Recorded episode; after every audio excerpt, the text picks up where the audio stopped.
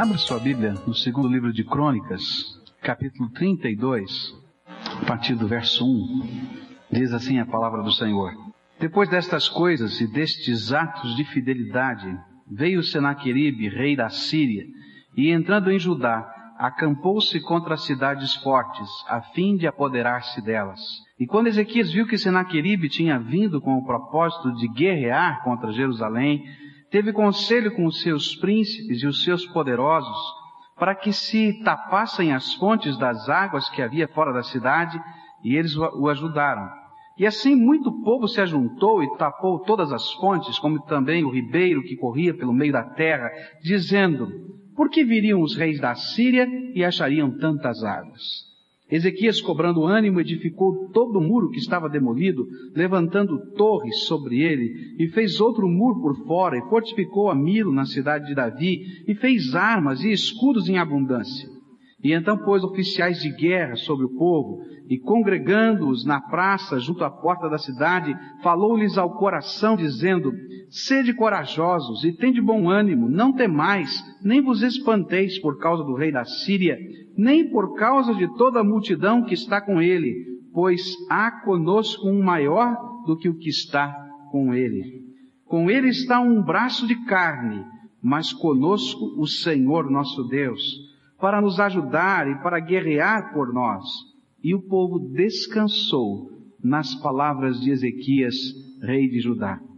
Depois disso, Senaqueribe, rei da Síria, enquanto estava diante de Laques, com todas as suas forças, enviou os seus servos a Jerusalém, a Ezequias, rei de Judá, e a todo Judá que estava em Jerusalém, dizendo, Assim disse Senaqueribe, rei da Síria, em que confiais vós para vos deixar de sitiar em Jerusalém? Porventura, não vos engana Ezequias para vos fazer morrer a fome e a sede, quando diz, o Senhor nosso Deus nos livrará das mãos do rei da Síria? Esse mesmo Ezequias não lhe tirou os altos e os altares, e não ordenou a Judá e a Jerusalém, dizendo, diante de um só altar adorareis, e sobre ele queimareis incenso. Não sabeis vós o que eu e meus pais temos feito a todos os povos de outras terras?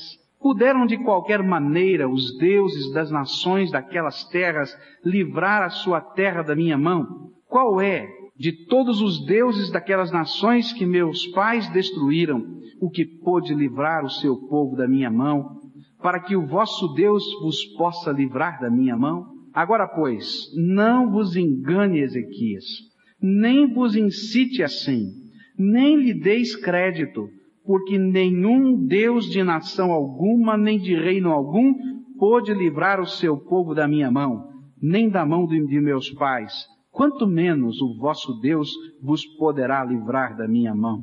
E os servos de Senaqueribe falaram ainda mais contra o Senhor Deus e contra o seu servo Ezequias.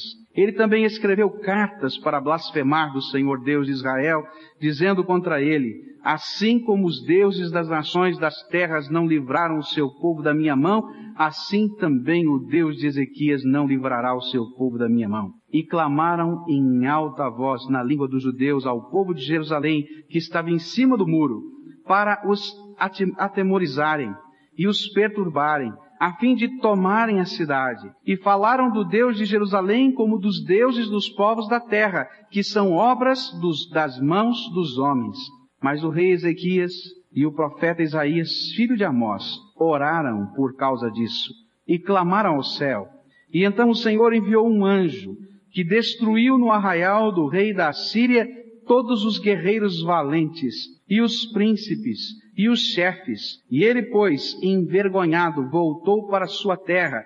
E quando entrou na casa do seu Deus, alguns dos seus próprios filhos o mataram ali à espada. Assim o Senhor salvou Ezequias e os moradores de Jerusalém da mão de Senaqueribe, rei da Síria, e, na, e da mão de todos, de todos, e lhes deu descanso de todos os lados. E muitos trouxeram presentes a Jerusalém, ao Senhor, e coisas preciosas a Ezequias, rei de Judá, de modo que desde então ele foi exaltado perante os olhos de todas as nações.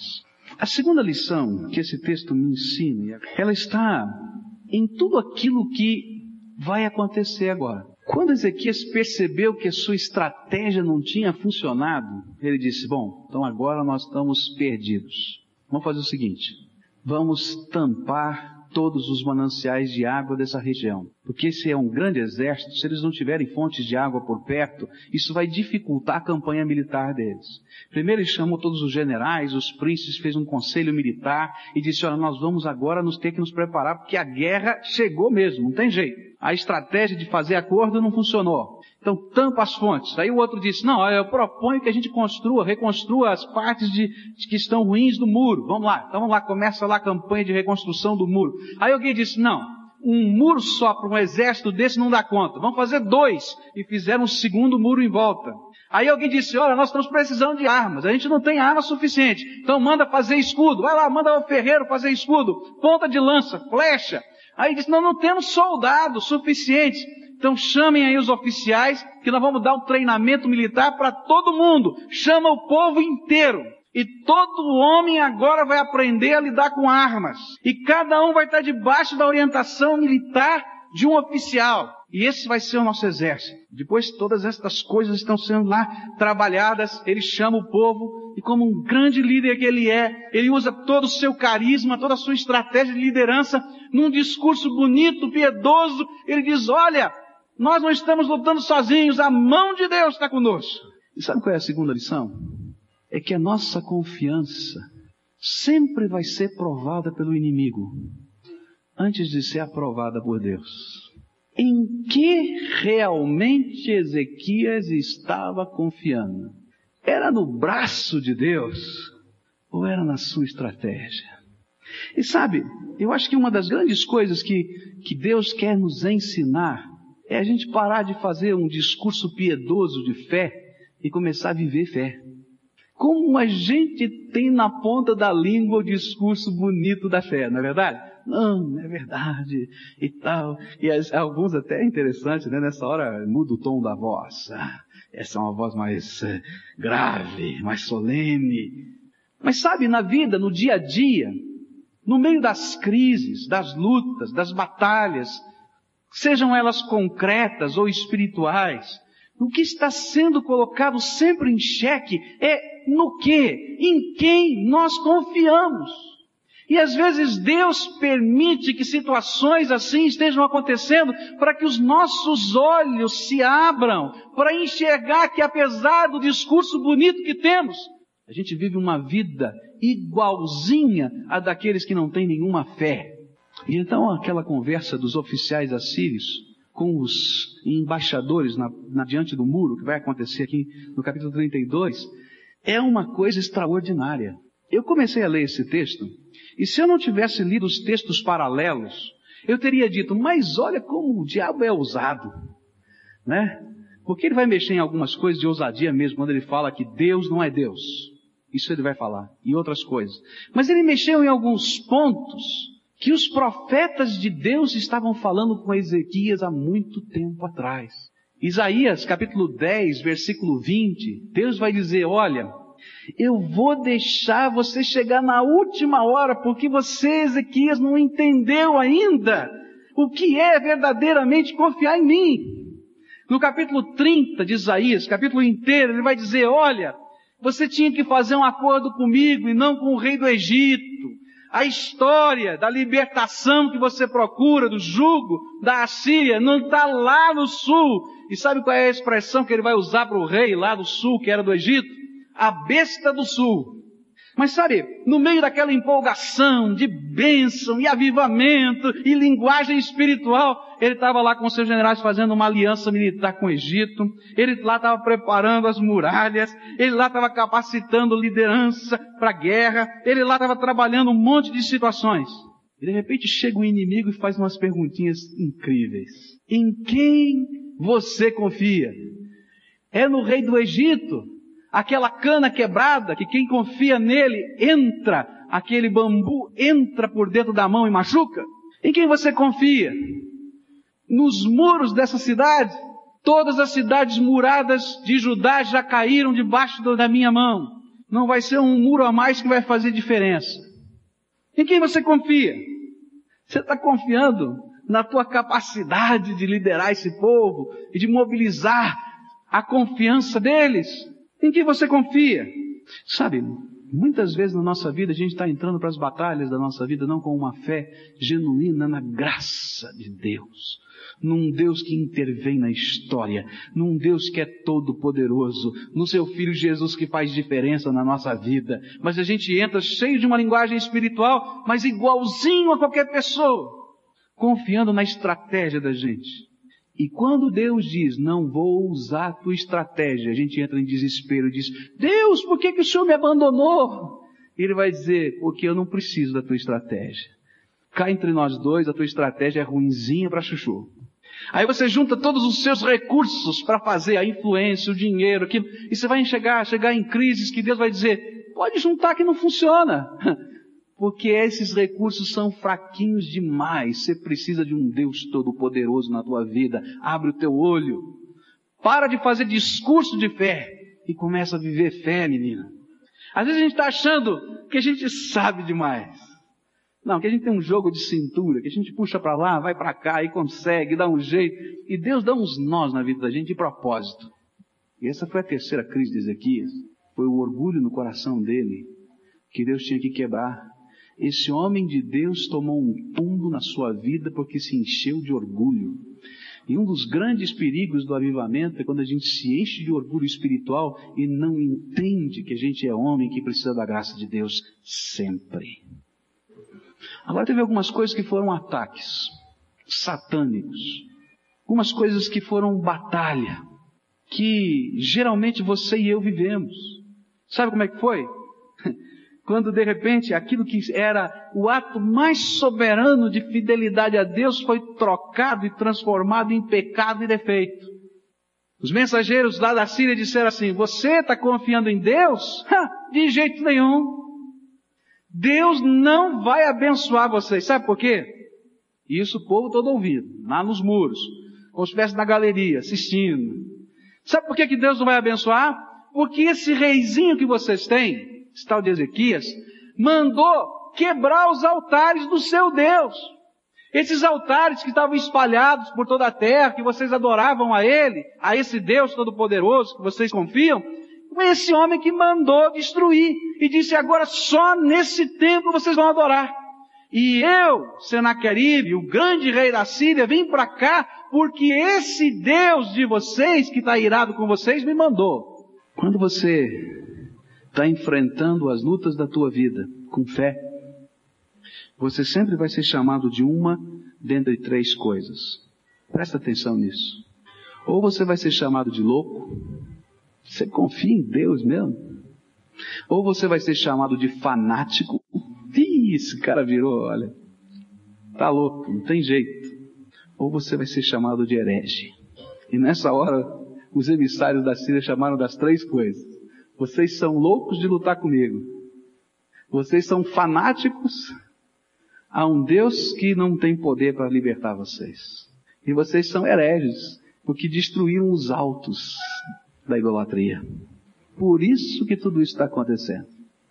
E é nessa hora, é nessa hora que eu sei e que você sabe em quem confiamos de verdade em quem você confia. Às vezes, quando você enfrenta situações difíceis, pessoas queridas não vão entender os seus valores, os teus princípios. Mas essa é a hora que a gente tem que saber, primeiro para a gente, em quem a gente confia. E em cada circunstância da tua vida, você está sendo questionado pelas, pelas pessoas, pelas coisas, pelos problemas. Em quem você confia. Outra coisa que é argumento contra a nossa fé, que o diabo usa, é aquele cochicho dizendo, tá vendo? Deus desistiu de você. Deus te abandonou. Você que está querendo servir a Deus de um jeito certinho, bonitinho, com fidelidade. Olha, não está adiantando. Olha para a tua vida, olha para as coisas que estão acontecendo. Olha que desgraça aí toda. Não tem jeito. E depois cada uma das coisas em que Ezequias podia confiar começou a ruir. A estratégia com o Egito caiu. Ele viu que não tinha jeito com os soldados. Não tinha jeito. E aí? Você continua a crer em Deus e a confiar nele, mesmo quando aqueles recursos que lhe parecem ser segurança já foram para o chão? A verdadeira fé, aquela que motiva os milagres de Deus, é aquela que pode permanecer inabalável, apesar de todas as investidas do inimigo. A maior de todas estas batalhas pode ser vencida quando dentro do nosso coração nós dizemos, eu continuo confiando no Senhor da minha vida. Eu posso não entender, eu posso não compreender, mas eu sei em quem tenho crido. Eu estou certo que Ele é poderoso. E ainda que eu não entenda, eu sei que Ele guarda o meu tesouro até o dia final. A verdadeira vitória é conquistada primeiro no coração do crente, para depois tomar forma concreta nas circunstâncias da vida. Ela nasce dentro da tua alma, dentro do teu coração, na tua postura diante de Deus, e ela se concretiza na vida. O que Deus queria ensinar a Ezequias e a nós é que a vitória não depende de qualquer outra coisa, a não ser uma fé incondicional. Não interessa se você tem dinheiro ou não tem dinheiro, se você tem estratégia ou não tem estratégia, se você tem recursos, você não tem recursos, se tem jeito, se não tem jeito, se aos olhos dos homens pode ou não pode. O que interessa é aquilo que Deus está falando na tua vida e a maneira como você está comprometido com aquilo que Deus fala. E uma das grandes tentações é fazer-nos imaginar o inimigo que nós estamos vivendo esta fé incondicional. Mas muitas vezes nós estamos expressando de um modo piedoso aquilo que qualquer outro homem faria na terra. Fé é um pouco mais do que isso. Eu quero dizer para você, eu não sei se ainda tem algum recurso para a situação que você está vivendo. Talvez tenha muitos. Eu não sei se todos esses recursos já ruíram. Mas eu sei que Deus te trouxe aqui hoje para você aprender uma lição. Que Deus quer colocar no teu coração uma fé que permanece e que faz diferença. Num Deus vivo e todo-poderoso que se manifesta na nossa fraqueza. Em quem você confia. A terceira lição. Na hora da crise, só existem duas coisas que nos ajudam a enfrentá-la com sabedoria. Só existem duas coisas que nos ajudam a enfrentar a crise com sabedoria, que fortalecem a nossa fé. Primeira é a oração. Versículo 20 é um resumo do que aconteceu. Mas o rei Ezequias e o profeta Isaías, filho de Amós, oraram por causa disso e clamaram ao céu. E a segunda é a palavra de Deus sendo anunciada para a nossa vida. O que aconteceu é que quando essas palavras chegaram, os oficiais judeus entraram para dentro da muralha, encontraram o rei e disseram, rei, já com as suas roupas rasgadas, que isso era sinal de luto, de tristeza profunda, de desespero. E eles chegaram lá naquele jeito bem oriental de ser, dramatizando a coisa, chorando e rasgando a roupa diante do rei, e dizendo, rei, o que nós ouvimos foi isso. E então o rei se ajoelhou diante de Deus, foi para a casa de Deus, para o templo do Senhor, se ajoelhou diante do Senhor, começou a orar e mandou alguns emissários até a casa do profeta Isaías, dizendo que ele também ore a favor do povo que estava perecendo. E nessa hora, ele estava lembrando do que a palavra de Deus já estava dizendo.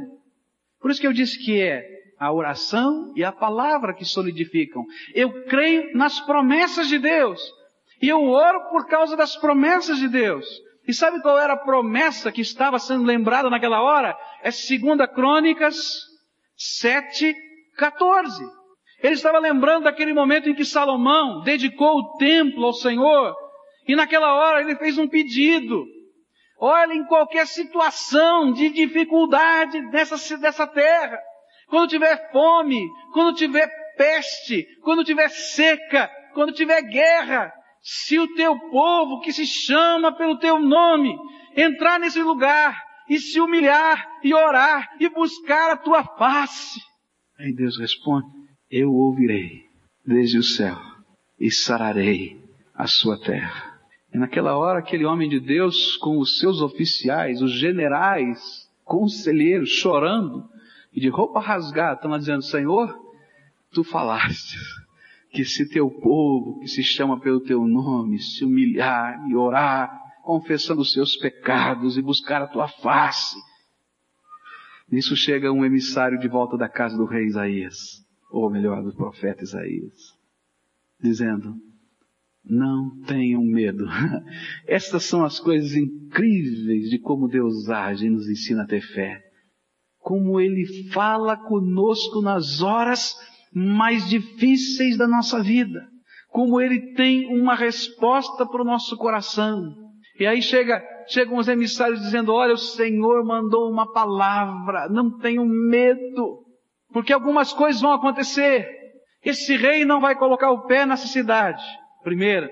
Segunda, eu vou espalhar uma notícia entre os exércitos que vai fazer com que o rei sinta a necessidade de ir embora pelo mesmo caminho que ele veio. Terceira, por causa de toda a insolência desse homem, ele vai morrer pela mão dos seus parentes. A oração e a palavra de Deus lá dentro da nossa alma fazem diferença. Eu começo lembrando das promessas de Deus para minha vida de Senhor, eu continuo crendo nelas. Senhor, eu continuo crendo nelas. Senhor, eu continuo crendo nelas. E sabe o que Deus faz? Deus manda o seu Espírito Santo. E de alguma maneira ele faz vivificar a palavra dele para a vida da gente e dá sentido próprio e especial para a gente. Ele usa a boca de pessoas, ele usa o testemunho de alguém, ele usa a oração de alguém. E naquela hora o Espírito Santo testifica com o nosso espírito dizendo: Esta palavra é para você. Guarda no teu coração com fé. Já aconteceu isso na tua vida? Mas a batalha continuou. Sabe o que aconteceu? Outra vez chegaram cartas, cartas desaforadas. E mais uma vez o rei vai lá para dentro do templo e ora ao Senhor e pede, Deus, é agora, nós estamos esperando o cumprimento da tua promessa. Todos os recursos já tinham ido. E foi a oração e a palavra que ergueram a fé. Não foram os muros, não foi o rei do Egito, não foram os soldados, não foram os escudos, não foram as lanças. Ademais, eles nem usaram. Sabe o que aconteceu? Correu um boato na inteligência militar daquele tempo, que o rei da Etiópia estava saindo pelo norte para atacar Senaqueribe e que o rei do Egito vinha do sul e que a posição dele era desconfortável. E isso começou um alvoroço de preparativo de retirada para uma posição estratégica. Mas antes que isto acontecesse, Deus manifestou a sua glória. E sabe por que eu acho que Deus manifestou a sua glória?